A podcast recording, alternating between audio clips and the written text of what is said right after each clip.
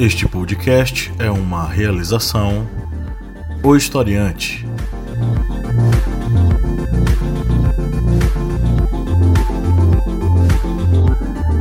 Olá, ouvintes! Bem-vindos mais uma vez ao podcast do Historiante, o seu podcast sobre as ciências humanas. Aquele podcast que tem a missão de te auxiliar no caminho para o conhecimento e para a problematização das coisas em nossa sociedade com a ajuda das ciências humanas. Eu sou o professor Pablo Magalhães e na mesa de hoje nós temos a senhora Lídia Verônica. Oi, oi! E o senhor Kleber Roberto. E aí, pessoal?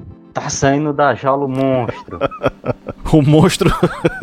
Eu não sei qual é o monstro, mas ele está saindo da jaula para pegar vocês. É o coronavírus. Rapaz, o monstro, o monstro da, da direita. Só que ele tá saindo da jaula para fugir para os Estados Unidos. Depois da Miami. surra que eles tomaram na Bolívia. Pois é. Na peia. Estamos aqui hoje para conversar sobre os impactos que a corrupção causa na sociedade, né? E como a gente pode refletir sobre isso. Será que realmente essa corrupção é assim tão determinante para os rumos de um país? Será que a corrupção está entranhada em todos nós? Será que nós somos corruptos todos? A pergunta é um dilema, mas a gente precisa refletir sobre esse assunto, né? Então vamos entrar no assunto mas antes vamos para os nossos recadinhos. Você que nos ouve, saiba que esse podcast ele só existe porque há uma rede de apoiadores que nos ajudam a manter a produção aqui. Então, se você nos acompanha há algum tempo, curte aí o nosso conteúdo, aprecia nossos comentários, nos ajude a manter o projeto a partir do apoia.se barra historiante com 4 reais mensais, tá? Então você pode apoiar com qualquer valor, até com um real, mas 4 reais mensais lhe dá o direito de acessar o nosso grupo secreto com conteúdos exclusivos aí que a gente oferece apenas para para quem apoia a gente. Para apoiar, quatro reais não custa, custa 75 centavos, segundo o Kleber, de 70 a 75 centavos de dólar. Então é uma coisa tão simples, tão sem qualquer, né, não vai atrapalhar o bolso de vocês. A gente recebe uma gorjeta para poder falar aqui sobre história, dar uma aula para vocês. Vamos para nossa pauta, jovens.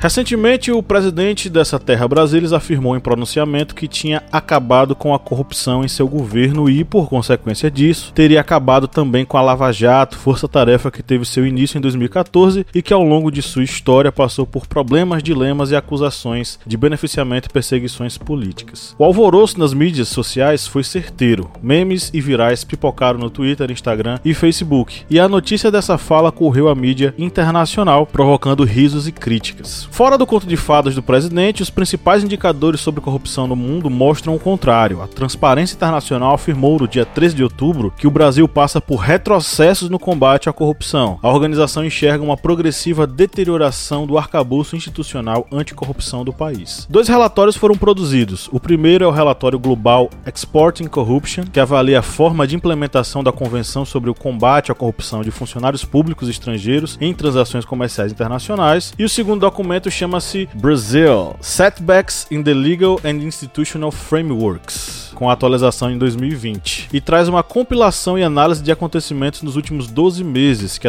que a organização considera como, entre aspas, retrocessos na luta anticorrupção do país e que, segundo a entidade, joga luz no preocupante recrudescimento da ingerência política sobre órgãos fundamentais para o enfrentamento da corrupção, como a Polícia Federal, a Procuradoria-Geral da República e o Supremo Tribunal Federal. Falar em corrupção no Brasil parece já um eterno clichê. As práticas de corrupção estiveram presentes na cultura brasileira não como algo algo com o qual nascemos, mas como uma prática social de dominação e privilégio de classes dominantes historicamente. E isso está longe de ser um problema nacional. Sócrates já refletia sobre isso. Ele considerava inadmissível que seus amigos cometessem algo ilícito para reparar a injustiça que Atenas praticara com ele, recusando qualquer vantagem devida. Séculos depois, podemos encontrar essa negação dessa corrupção na ética do filósofo Immanuel Kant. Para ele, o ser humano teria de agir corretamente por dever e ponto. Vamos usar um exemplo do próprio Kant. Se um comerciante devolve o troco certo ao cliente, não porque tem a convicção de que essa é a atitude correta, mas apenas por medo de perder o cliente, ele não está agindo moralmente, pois, para Kant, o ser humano deve agir corretamente sem fazer cálculo das consequências. Na ética kantiana, a pessoa nunca pode admitir a exceção, pensando, por exemplo, que apesar de ser imoral mentir, vai se permitir tal atitude. Para Kant, devo sempre agir querendo que todos ajam como estou agindo. E seguramente ninguém gostaria que a mentira se tornasse uma prática universal, né? Ainda que dizer a verdade possa me trazer algum prejuízo, nunca devo mentir. Para Kant, a corrupção é algo deplorável, porque a motivação do ser humano deve ser sempre o dever e não a indevida vantagem pessoal. A corrupção permanece como algo deplorável para todo mundo, mas ultimamente parece que a corrupção é aquilo que o outro faz e não eu. Há também outro problema, quando a corrupção se torna um discurso moralista de ataque ao adversário ideológico ou político, algo muito praticado em nossa história recente. Já passamos pela época do rouba mais faz, talvez estejamos hoje na época do rouba mais esconde bem. Muito bem. Meus queridos membros dessa bancada, dá para medir os impactos que a corrupção causa na sociedade brasileira?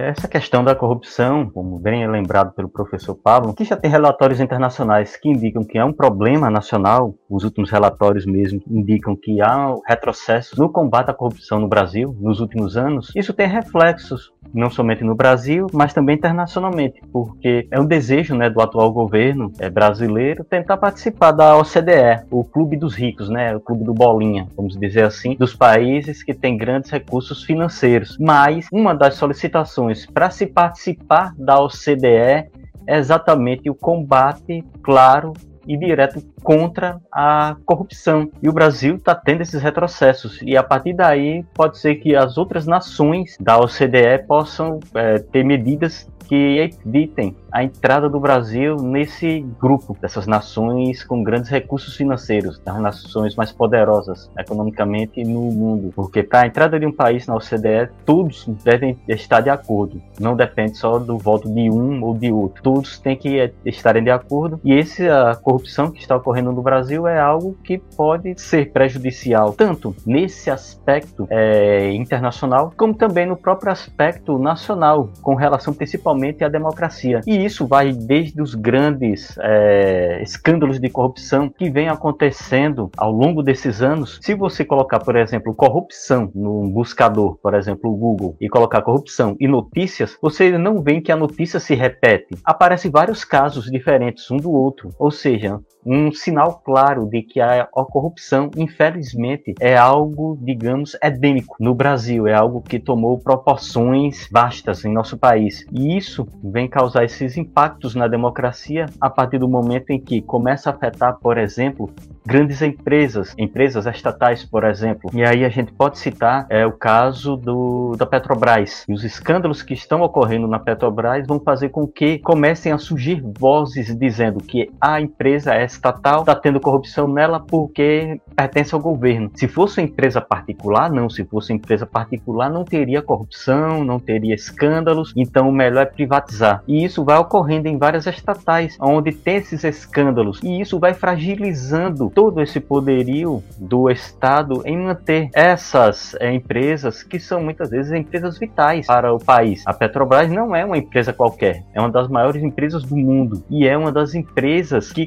conseguem tanto ter esse aporte financeiro dentro da estrutura econômica do Brasil, como também é uma empresa que tem muitos empregos nela. É tanto que depois desse escândalo da Lava Jato envolvendo a Petrobras, vários é, investimentos, várias obras da, da Petrobras acabaram parando, resultando no desemprego de milhares de pessoas. E há várias reportagens, vastas reportagens que vocês veem cidades que literalmente pararam porque não tinham mais pessoas trabalhando na Petrobras e essas cidades dependiam desses empregos. E tudo isso ocorre por causa da corrupção. A corrupção que vai fragilizando não somente a Petrobras, há grandes empresas particulares que também se envolvem em escândalos de corrupção e acabam vendo tanto é, uma fragilidade maior nas suas obras devido a esses escândalos, como também acabam manchando a sua própria imagem. Mas com relação a essas empresas, estão estamos falando aqui de grandes empresas, mas vamos falar também daquele,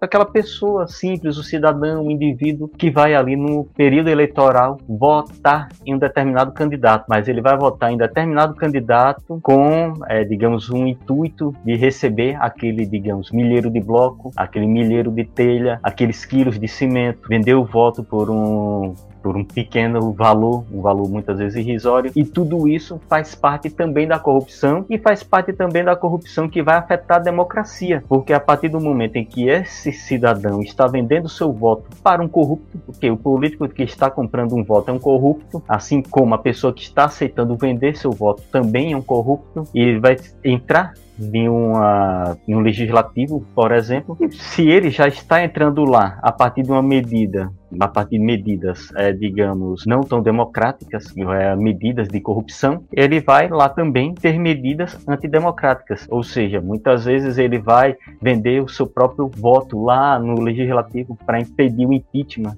de alguém do, legisla do executivo, ele vai ter medidas de corrupção, desviando verbas, votando leis que muitas vezes podem ser antidemocráticas, e tudo isso vai ocorrer por causa daquele cidadão ali que foi vender seu voto por uma ninharia, só imaginando que não ia ter nenhum efeito futuro. E vai ter sim o efeito futuro. É como o efeito, como é que é? O efeito borboleta, né? Vocês podem até explicar o efeito borboleta, que a borboleta bate a asa no local e bate a asa na bate a asa na Índia e causa um furacão nos Estados Unidos. Isso mesmo. O votozinho ali que ele deu na urna na eleição acaba refletindo lá na frente em um político que muitas vezes vai evitar o impeachment ou então a cassação de um outro político corrupto, porque ele também é um corrupto e ele vai estar se vendendo para um sistema que muitas vezes é um sistema que vai acabar causando sérios danos à democracia.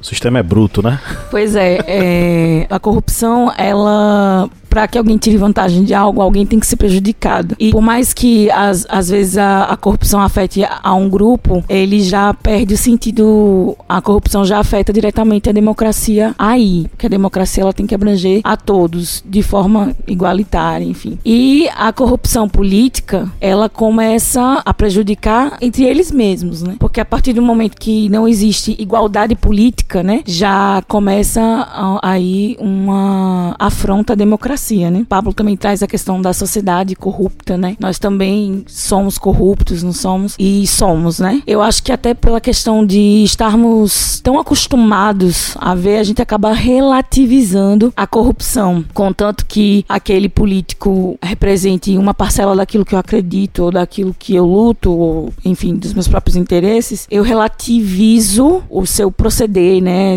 A forma como ele lida com a democracia ou com os mecanismos né, da democracia. Porque muitas vezes, como a gente pode ver né, na questão de Dilma, é que todos os mecanismos é, da democracia foram utilizados para se fazer um golpe. No entanto, a motivação era completamente pessoal. Então, a corrupção já, já começa daí, né? Quando eu faço algo ou uso mecanismos, mesmo que certos, mas mal intencionados. E eu acho que o brasileiro aprendeu aí a relativizar essa, essa questão do, da corrupção, que ela entranhada, né, na nossa sociedade e julgar, né, o errado com o outro. Bom, eu fiz, mas eu fiz certo, mesmo que minha intenção seja ruim, mas eu vou perseguir o outro porque eu posso apontar, né, enfim, o erro dele ou questionar, mesmo eu sabendo que as minhas intenções não são boas. Mas como as pessoas não são punidas, digamos assim, né, que a gente tá vendo aí é um quadro que tá se repetindo, que é absurdo esses dinheiros nas cuecas e tudo mais, ele é um reflexo daquilo que a gente banalizou. E acredito que até ele, entre eles, né, eles não aprenderam nada com o passado. Quantas, quantas histórias de, de assessores a gente sabe que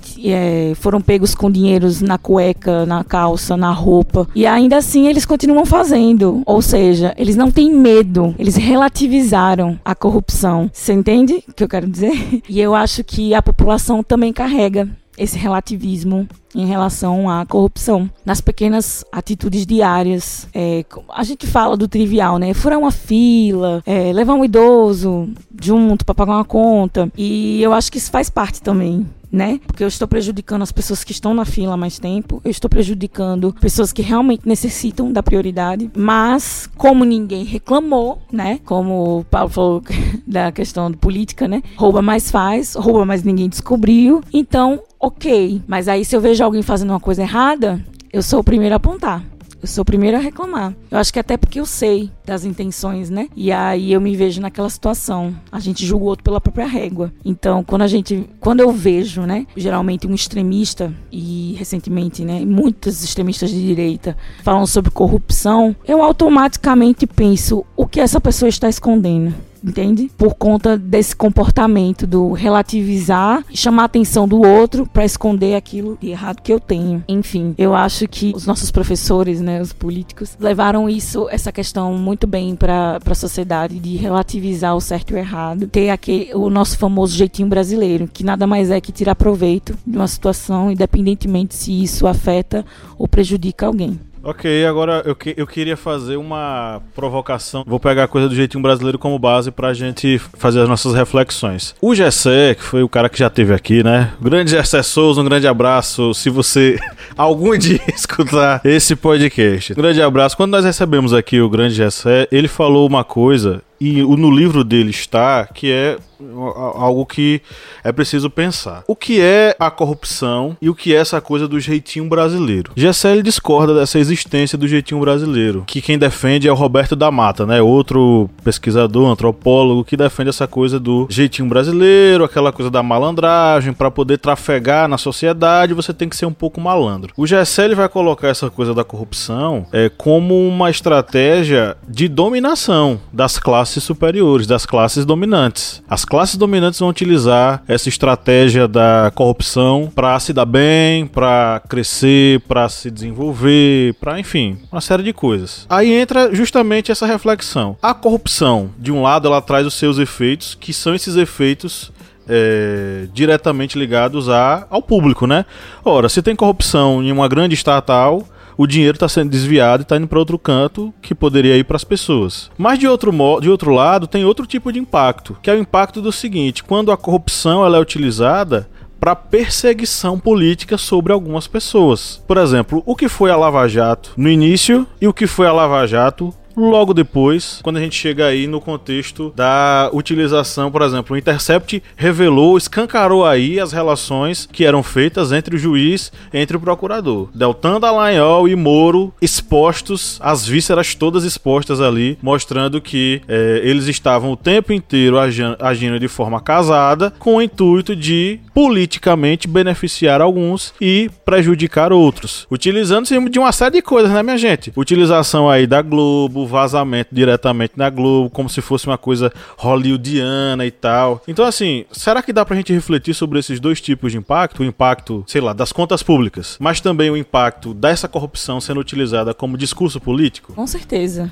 Nossa, com certeza. Nessa questão aí a gente nem, nem discute sobre dinheiro, né? A gente discute sobre o uso da, indevido da máquina, né? E eu acho que a corrupção em todas as esferas, né, das relações políticas, está justamente do abuso do poder da máquina. Embora a gente conheça a corrupção como aquele dinheirão, né, rolando por trás dos panos, mas nesse caso aí, esse caso é perfeito pra gente discutir justamente aquilo que foi trazido da relatividade, da relativização, né, da corrupção porque eu questionei muito, meus inclusive antes disso acontecer, eu fui a favor da prisão de Lula. Eu fui a favor do golpe de Dilma. Mas quando eu comecei a assistir o, o proceder do processo de Lula, eu comecei a me questionar. Eu comecei a me questionar. Como ele tá vazando esses áudios? E pensei, vai acontecer alguma coisa. Porque ele tá vazando esses áudios, né? E aí nada aconteceu. E aí eu comecei a me questionar. Passei a ficar do lado de Lula nessa questão.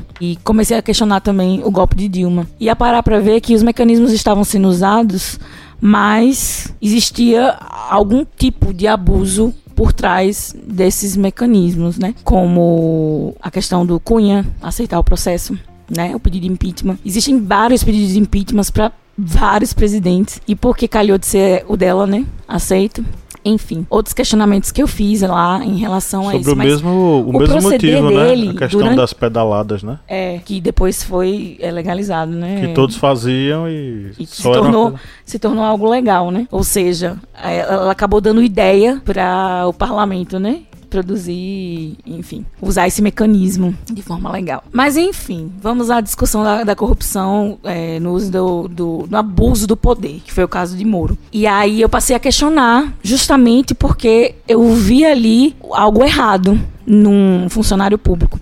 Então, quando o Intercept soltou, né, o que acontecia nos bastidores do processo, ficou bem claro aí que qualquer pessoa da área do direito deveria repudiar o comportamento de Moro e de Dallagnol. Mas, no entanto, as pessoas ainda relativizavam. Porque eu, por exemplo, quando eu ia para as audiências, eu me sentia incomodada com o fato de algum advogado entrar na sala e cumprimentar o juiz. Isso era algo que me incomodava muito, porque a minha relação ali com o juiz era profissional. Por que você está perguntando sobre os filhos do juiz, se ele está bem ou se não está bem? Se ele está ali para trabalhar, você também fazer o seu serviço. Assim, você está entendendo o que eu quero dizer? Então, assim, isso já me incomodava. E aí eu fico pensando, os advogados que que apoiaram a, o Moro e tudo mais, as pessoas do direito que apoiaram o Moro, em momento nenhum se sentiriam incomodados de ser a outra parte, de saber que o juiz da sua causa conversa com seu acusador, sabe? E aí eu vi a relativização completa, né, da corrupção e do abuso do poder. E ela é muito relativa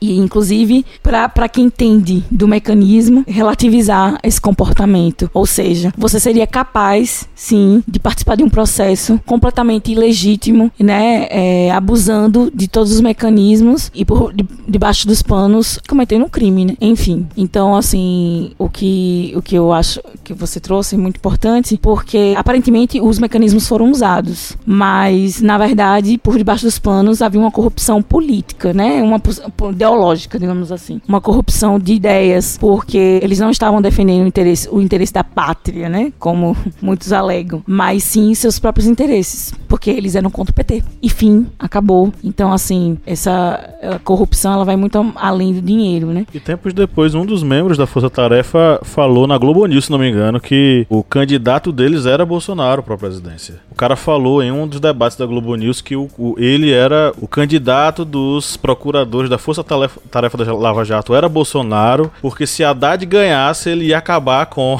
a Lava Jato. Aí quem foi que fez um pronunciamento um dia desse dizendo eu acabei é, com a é, Lava Jato? O, o Bozo. E assim, incrível que eles o brasileiro, porque eu, eu, eu trabalhava e, tra e, sou formada na área de direito, mas assim, e passei a questionar o, os atos processuais de Moro, mas assim, os atos processuais com, suspeita de Moro, né? E aí eu fiquei pensando, o brasileiro, ele é tão inocente assim, de ver que o cara fez um escarcel, ele virou estrela do, da operação e ganhou um, um ministério. Gente, compensação é, é, um, é, uma coisa lógica, assim, né? Mas o brasileiro, eu acho que ele se fez de burro ou se fez de desentendido porque ele se reconheceu naquela situação entende? O brasileiro que apoiou o golpe, o brasileiro que apoiou, ele não teve, não é nem senso crítico, mas ele ele se viu ali. Eu também tiraria vantagem dessa, dessa sabe? Se fosse eu, eu tiraria vantagem, enfim. Novamente, julgando pela própria régua, mas de uma forma, digamos assim, empática, né? Eu me vejo ali naquela situação, enfim. Com relação a essa pergunta, de, de, Pablo, que envolve questão de contas, contas públicas, discurso, é, político, a gente deve lembrar o seguinte: infelizmente, há no Brasil cada vez mais forte é o, cham, é o que eu chamo de fã de político. Aquela pessoa que se torna fanática por um político ou por um determinado grupo político. E essa pessoa que se torna fã de político, ele passa a não ver os crimes, não ver a corrupção desse político, as medidas autoritárias ou antidemocráticas que esse político vai ter, porque ele se tornou um fã. E um fã está como é um fanático fanatizado, ele não vai contestar é, o que o político está fazendo, mesmo que ele esteja fazendo manobras que sejam manobras é, de corrupção. E tudo isso vai ter impacto na democracia, porque esse fã de político ele vai continuar a votar naquele mesmo político, independente dos escândalos de corrupção que esse político vai ter, independente de, de ter sido é, preso com dinheiro no, no, corpo, dinheiro na, na cueca, dinheiro na mala, dinheiro, dinheiro na bunda bunda. Enfim, ele pode estar preso, é, independente de onde ele esteja com o dinheiro, pode estar ali provando, a polícia mostrando, ó, pegamos esse, esse volume aqui de dinheiro desse determinado político. Mas esse determinado político, se ele se candidatar, em uma eleição, independente do cargo legislativo, executivo, municipal, estadual, ele vai conseguir votos, porque vão ter ainda eleitores que vão ser fãs dele. E isso vai novamente causar aquele impacto na democracia nacional, porque vai ser, como pode ser evidenciado, um político que teve um escândalo de corrupção, mas tem fãs, fãs que vão votar nele, que vão fazer campanha para ele. E, isso, e esse mesmo político, muitas vezes, ele usa a própria influência para atacar outros adversários. E os fãs dele aqueles eleitores sonatizados vão também atacar aquele outro político. Principalmente hoje em dia, com essa vantagem das redes sociais, os ataques acabam se tornando em massa, porque um determinado político vai atacar o outro e diz: Ó, oh, você é corrupto. Não tem nenhum, é, não tem nada provado, não tem nada, é, digamos, que possa as autoridades venham lá dizer que não foi um escândalo de corrupção. Mas se um político que tem um grande número entre de aspas, ó, quem está ouvindo aqui depois do podcast, eu estou fazendo sinal de aspas aqui com as duas mãos bem grande, porque. Quase com os é, braços, né, aquele, né, Kleber? É, aquele fã, aquele eleitor fã ele vai atacar juntamente com o seu político, aquele outro político, mesmo sem ter nenhum escândalo comprovado com relação a ele. Mas por ele estar fanatizado, ele acaba fazendo parte dessa onda de ataques que ocorrem, por exemplo, atualmente, ondas aí de ataques contra determinados grupos políticos, principalmente grupos políticos de esquerda, progressistas, que bem sabemos ocorre muito nas redes sociais. E isso é outro aspecto que vai fragilizando a nossa democracia, porque a partir do momento em que esses fanatizados por um determinado político, eles acabam utilizando de sua força para ameaçar os outros, primeiramente aí nas redes sociais,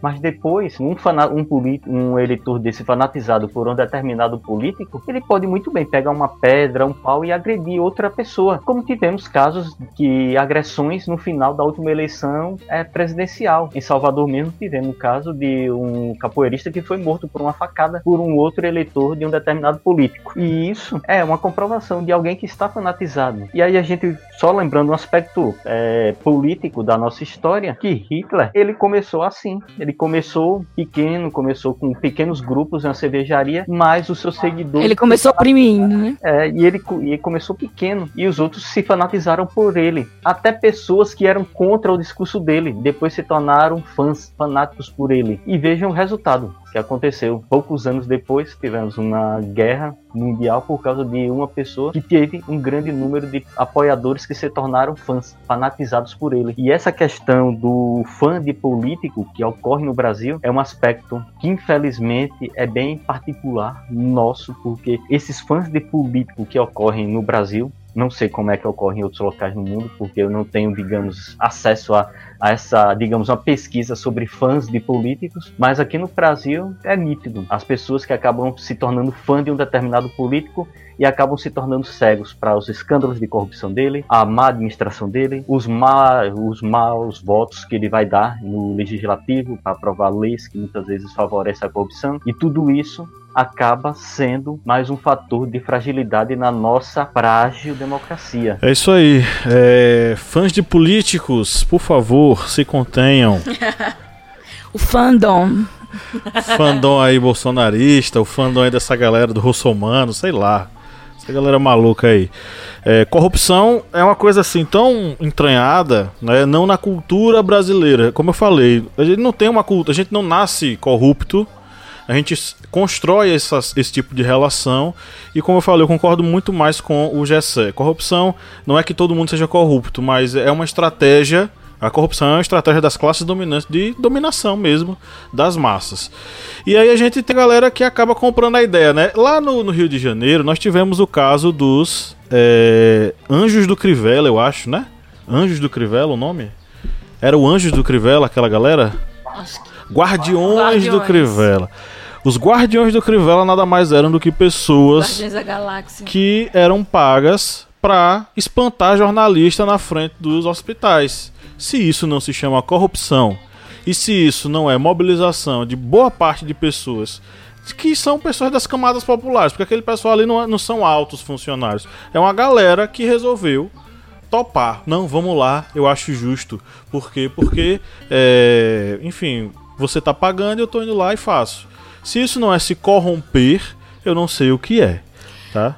É suposto que o jornalismo, o, a mídia, né? É suposto que a mídia é, seja o é, fiscal da democracia, né? Então, é, é, a mídia que geralmente fiscaliza se, se, por exemplo, a máquina pública está sendo usada de forma indevida. É, a mídia, né, que denuncia isso. A gente sabe que muitas vezes a mídia pode ser manipulada ou vendida ou comprada. No entanto, a diversidade né, da, das mídias nos pro proporcionam, de alguma forma, é, ter, chegar ao conhecimento dessas denúncias desse, de atos indevidos. E eu acho que, querendo ou não, a mídia, né, o jornalismo, ele é, é, ele trabalha a favor da democracia. Então isso aí é um ataque direto à democracia, né? É um ataque direto às denúncias do abuso do poder público e da corrupção. Então assim, é, enfim, é um ataque à democracia essa questão da perseguição aos jornalistas. Isso mesmo, sem dúvida, sem dúvida. Um ataque direto, é isso Sim. que eu queria dizer, né? Ele não é nem vai nenhuma curva, assim. É indiretamente ele está atacando a democracia. Não, ele é direto mesmo. Ele está atacando o direito das pessoas saberem a verdade. É, toda vez que alguém. De se manifestarem diz, também. Vamos omitir os dados do, de quem está morrendo. Vamos só falar sobre as pessoas que estão se recuperando do coronavírus. É quando é, pessoas são colocadas para espantar jornalistas na frente de hospitais quando é, funcionários públicos, é, sei lá, contratados por uma prefeitura, são mandados para fazer arruaça em algum canto que é, que é do, da oposição. Isso tudo é corrupção, gente. E de fato, práticas de corrupção elas são muito constantes em nosso país e elas acabam fazendo com que, por exemplo, a ideia de política seja associada àquela ideia de, é, enfim, coisa ruim. A gente associa diretamente política a coisa ruim. Para as classes do dominantes, para as classes dirigentes do país, é ótimo. Porque quanto mais pessoas acharem que política não é para todo mundo, que é uma coisa ruim e chata, eles vão se distanciando e deixando nas mãos de quem geralmente comanda. Ah, é? Então tá.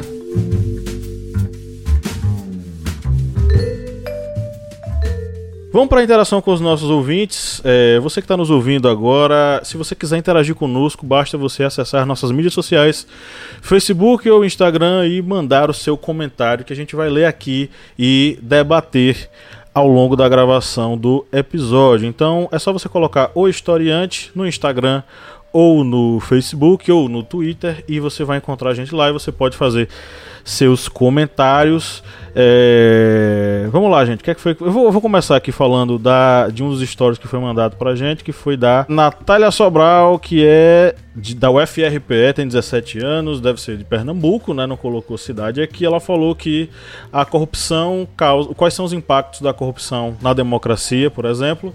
É, os impactos são a intensificação, por exemplo, né? A intensificação da desigualdade social realmente é uma porta para isso, né? Quando a gente vê que recursos públicos estão sendo desviados de programas do governo para divisão de renda, beneficiamento de pessoas menos favorecidas, é, enfim, a própria, a própria é, é, modificação aí no poder aquisitivo de que cada pessoa tem. Tudo isso acaba sendo prejudicado quando verbas são desviadas, quando a corrupção acaba passando a mão em dinheiro que deveria estar nos cofres, cofres públicos e vai parar no cofrinho de alguém, não é? Como aconteceu recentemente é, lá com o Chico Butico, como é que é o nome dele? Chico alguma coisa, o senador Chico Butico. Chico Rodrigues. Chico Rodrigues. Chico Butico Rodrigues colocou o dinheiro no seu cofrinho e tirou dos cofres públicos. E, Ele tá de olho na boutique dela. É, tá de olho na boutique dela. E, inclusive, o. Meu Deus, como é que foi? Foi um cara da prefeitura, um vereador que, aqui na, em Pernambuco, na Bahia. Foi. Encontraram 13 mil reais no cofrinho dele também. Então, a corrupção faz com que isso aconteça, né? E inclusive Chico Butico disse para o pessoal que quando a PF chegou, ele não tinha lugar onde colocar o dinheiro, enfiou na bunda.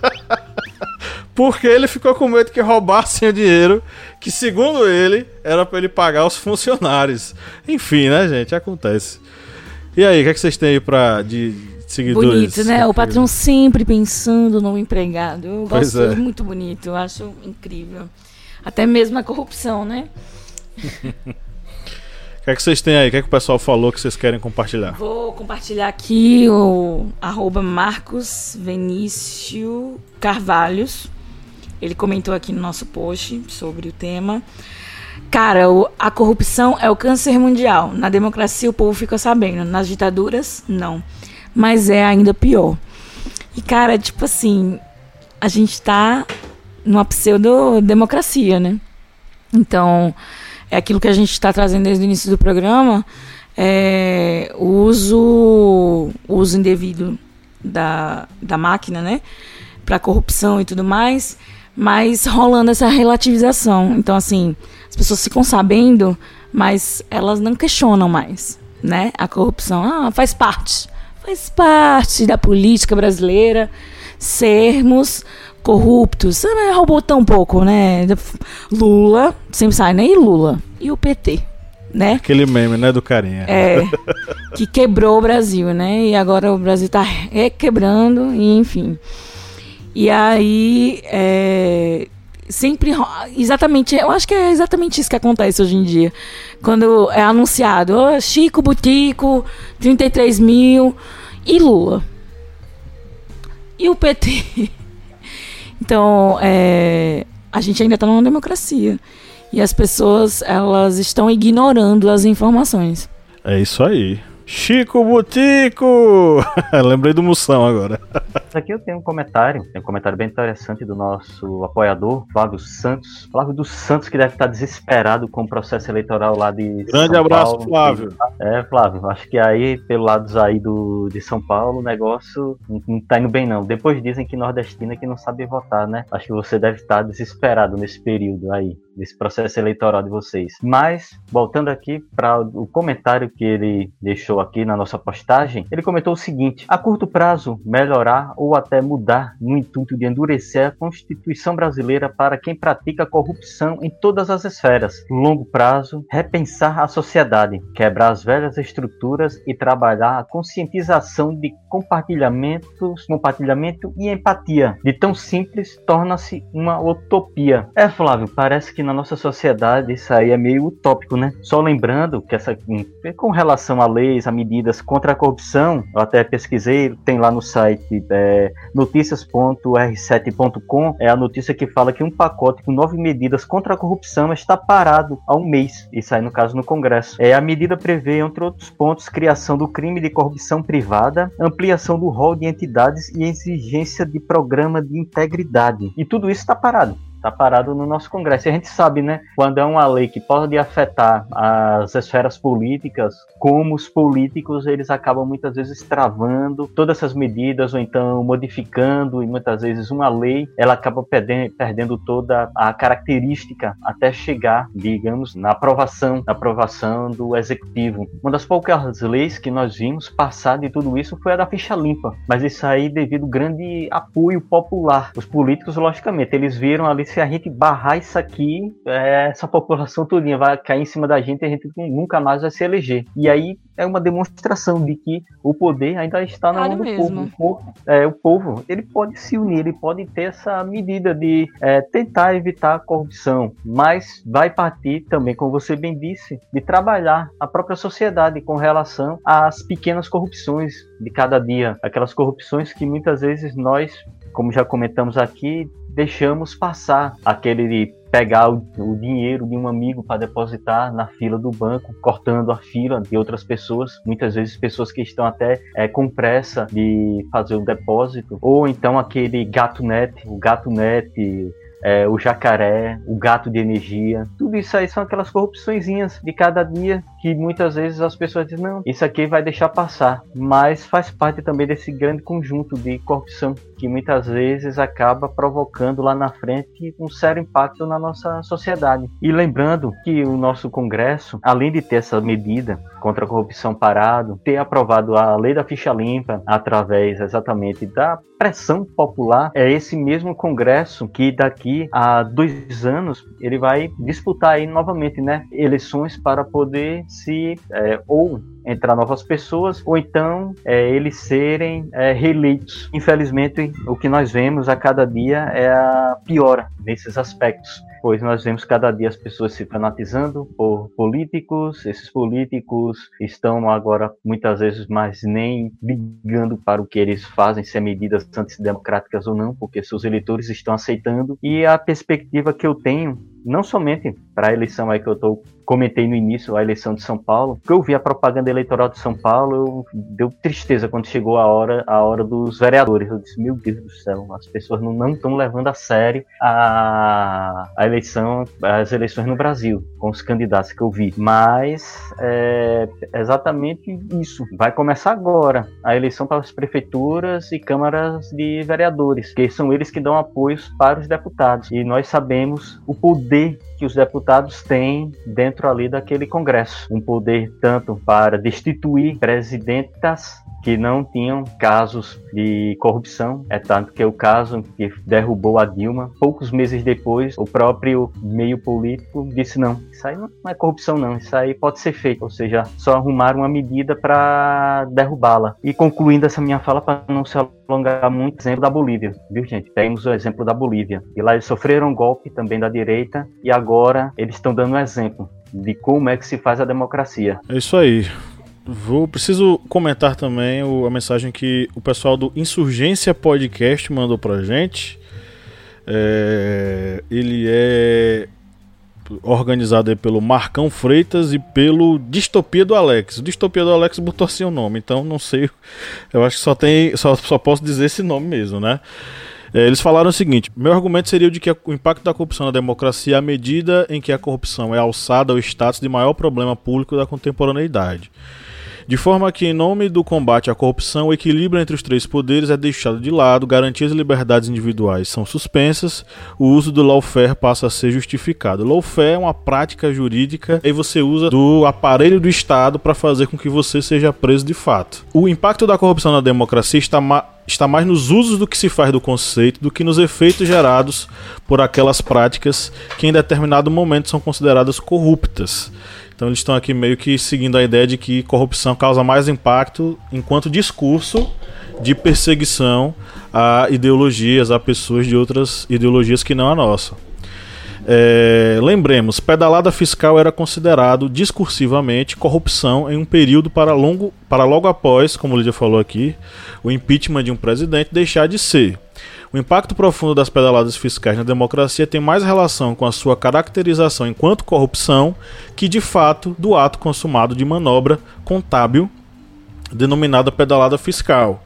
Então aqui a galera do Insurgência está dizendo que corrupção causa mais impacto enquanto discurso de perseguição a determinados grupos. Eu não discordo, não, acho que faz parte e acredito que é, isso, enfim, seja mais um dos impactos da corrupção. Tanto a corrupção gerando impacto enquanto desvio de verba, de, enfim, arrumadinho, de enfiar um bocado de gente lá para trabalhar é, sem fazer nada quanto enquanto discurso, como discurso, né? Porque esse discurso de perseguição é aquele discurso que elege heróis, né, gente? Os heróis aí, Bolsonaro não foi eleito como herói contra a corrupção? O Collor não foi eleito como herói contra a corrupção? Então, de certo modo, a gente vê esse discurso da corrupção como algo muito forte e utilizado como uma arma de perseguição a outras ideologias que não a nossa né, para a gente perseguir. Então, é, valeu galera do Insurgência, valeu todo mundo que colaborou. Um grande abraço ao nosso Flávio, é, o apoiador, que também colaborou com a gente, nosso amigo. É, e você que está nos ouvindo, mais uma vez faça convite, participe conosco, mande sua mensagem que a gente vai ler sim aqui e debater com muita alegria, com muito gosto, tá? É, é, só você ir atrás nas nossas mídias sociais, arroba o historiante, no Facebook, Twitter ou Instagram, que a gente tá lá e é, recebe com carinho a sua fala. Mas fale também com carinho, não precisa ter ódio não, que a gente a gente vai respeitar a sua fala. Dicas culturais. Bom, vamos para as nossas indicações. É, é a hora de a gente sugerir alguma coisa para a galera assistir, ouvir, ler, seja lá o que for. E aí? Eu vou indicar antes que alguém indique Democracia em Vertigem, da Petra Costa, né? Eu acho que, além da riqueza, né, é, da, do arquivo pessoal que ela traz na, no documentário, a gente entende melhor os bastidores da, da corrupção de uma forma mais, digamos assim, didática, né? E aí a gente pode entender como é que funciona, como, como algumas pessoas chegam ao poder, como se mantêm ao poder, e como algumas pessoas, depois de tanto ter feito, ainda continuam lá. E as famosas empreiteiras, que tanto a gente ouve na, nos relatórios do, da Lava Jato. Se ninguém nunca tinha entendido, é, depois que assistir Democracia em Vertigem vai entender porque que tem tanta gente de empreiteira na, nos relatórios da Lava Jato. E é isso. Sei que você ia indicar Honoráveis Bandidos. Ah, é verdade, eu gosto muito. Você já indicou aqui, mas. Já indiquei Honoráveis Bandidos. Que cabe, né? Nossa, cabe demais. É, o Sir Ney. o Sir Ney é dono do Maranhão, né? Quer dizer, até Flávio Dino. Acho que era. Depois vamos mandar uma mensagem pra Joyce. Joyce, como é que tá aí no Maranhão? Depois que Flávio Dino entrou. O Sarney ainda manda. Eu acho que só ficou o nome das ruas e o analfabetismo, né? Pra combater. Mas enfim, Honoráveis Bandidos é um livro muito bom e você ficaria surpreso com os bastidores da política e do quão não antiga ela é. A velha política ainda vive. Ok, eu vou sugerir a leitura. Primeiro, um livro muito bom, é um livrão, mas é um livrão muito gostoso de ler. É Brasil, uma biografia da Lilia Schwartz e da Heloísa Sterling. É, sempre usei nas minhas aulas de História do Brasil, tá aqui, né? Para quem é apoiador, tá vendo o livrinho, tá aqui na frente da câmera. Brasil, uma biografia, né? É um livro fantástico, um livro muito interessante que mostra um pouco da construção social da gente, né, do brasileiro. Tem um livro do Gessé, gente, que a gente bateu um papo aqui, fez episódio com o cara, divulgou o livro, o livro da editora Contracorrente, que é a Ralé Brasileira, um, um livro fundamental para todo mundo entender como é que é a construção do ódio que as classes médias têm das classes menos favorecidas, das classes trabalhadoras.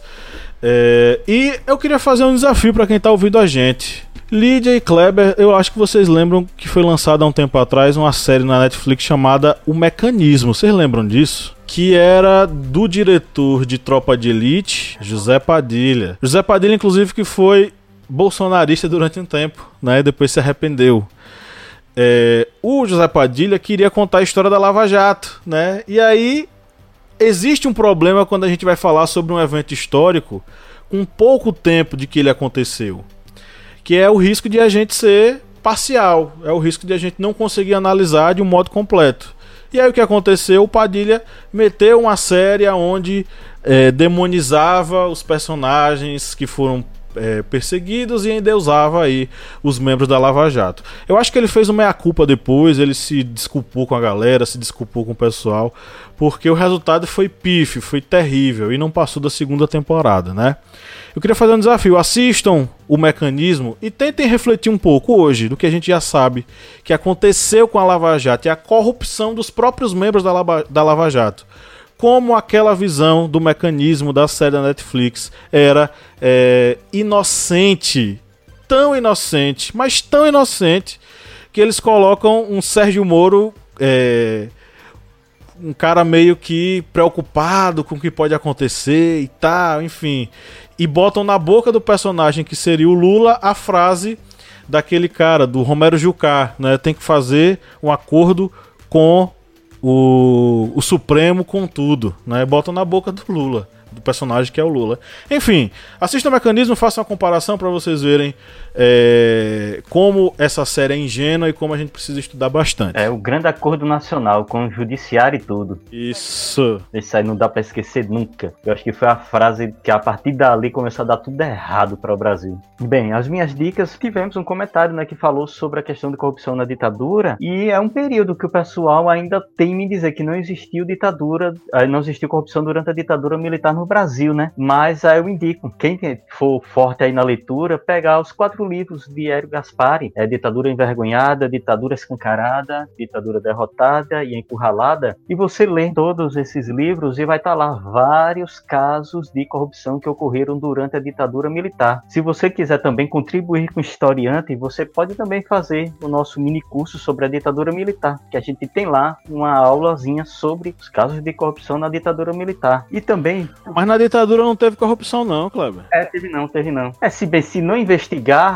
não existe, né? Não existe. É, é, não existe, é. não investigar não existe. Mas é, vocês vão ver que na ditadura teve sim corrupção e de corrupção das bravas. E vou indicar também aqui música. Nos últimos podcasts, acho que nos últimos dois podcasts não indiquei música. E essa eu vou indicar. Vou indicar Ratos de Porão, Crucificados pelo Sistema. E se você quiser escutar uma música em específico, você escuta a música Corrupção, que é desse álbum, do Ratos de Porão. João Gordo que tá aí, ó ainda punk aí lutando aí contra o sistema. Não abaixa a cabeça para Bolsonaro nem. Ele não trai o sistema, não, bicho? Ele? Ele não trai o movimento, não? Não, ele não trai o movimento, não. Ele não trai o movimento punk ainda não. Trai o movimento punk, velho.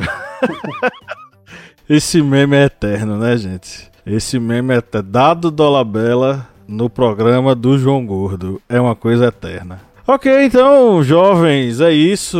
Um grande abraço a todos vocês que nos ouviram, né? E, claro, deixar o recado para que, se você ainda não é nosso apoiador, seja um apoiador, ajude a gente a produzir conteúdo, cara. Você vai gostar e ainda vai ter acesso ao nosso conteúdo exclusivo. Vai ser bacana, vai ser muito show receber você entre os nossos apoiadores, tá? Então, vá lá no apoia.se barra historiante. O link está na descrição desse episódio. Você acessa e vira o nosso apoiador com apenas 73 centavos de dólar ou 4 reais que não compra mais nem dois miojos hoje em dia, porque o miojo do bom tá mais caro, né? Aquele que tem o gosto da galinha caipira, né? Então você vai ter que pagar um pouquinho mais, porque a inflação já pegou a gente em cheio. Não seja um traidor desse movimento de educação, viu? Não trai o movimento, velho.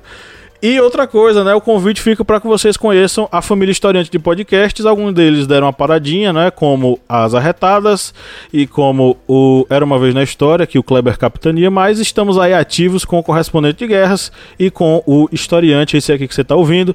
Então assine o feed dessa galera que produz conhecimento para você ser feliz e ficar mais sabido. Espero que vocês que estejam ouvindo esse podcast estejam ouvindo em um local frio, porque a gente está aqui no interior do Nordeste fritando no calor. Está quente. Muito, muito quente. No 3, vamos dar um tchau. Um, dois, três. tchau. tchau.